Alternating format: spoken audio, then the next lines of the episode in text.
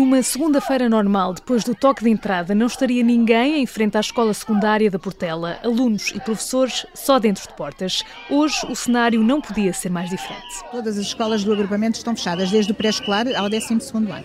Esta greve que nós estamos a fazer é um grito de alerta ao Ministro, ao Governo. Graça Xavier é educadora de infância no agrupamento de escolas da Portela. Volta hoje à luta, dois dias depois de ter estado na marcha do Stop em Lisboa. Silvia Leite, ao lado, também marcou presença na manifestação de sábado.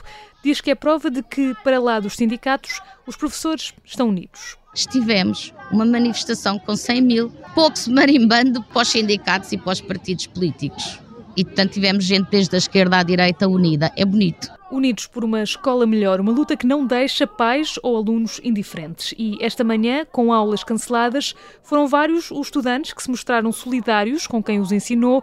É o caso de Leonor e Vasco. Nós não podemos ser apáticos e indiferentes em relação a esta luta dos professores, porque não é só deles, é da escola pública no geral. Sim, porque eu acho que é importante os alunos também marcarem uma posição. Nós não podemos uh, ser indiferentes a uma luta que também é nossa. A mais de 10 quilómetros no centro de Lisboa, a escola secundária de Camões também era afetada pelos protestos. Algumas aulas foram canceladas. Cá fora, professores como Mário Martins formavam um cordão humano para mostrar a quem passava que as reivindicações têm de ser cumpridas. Estamos aqui por nossa iniciativa, não estamos aqui por nenhuma indicação de nenhum sindicato e estamos aqui porque uh, sem professores não há educação. As escolas variam, os professores também, mas as exigências são as mesmas: mais condições de trabalho em defesa de uma escola melhor.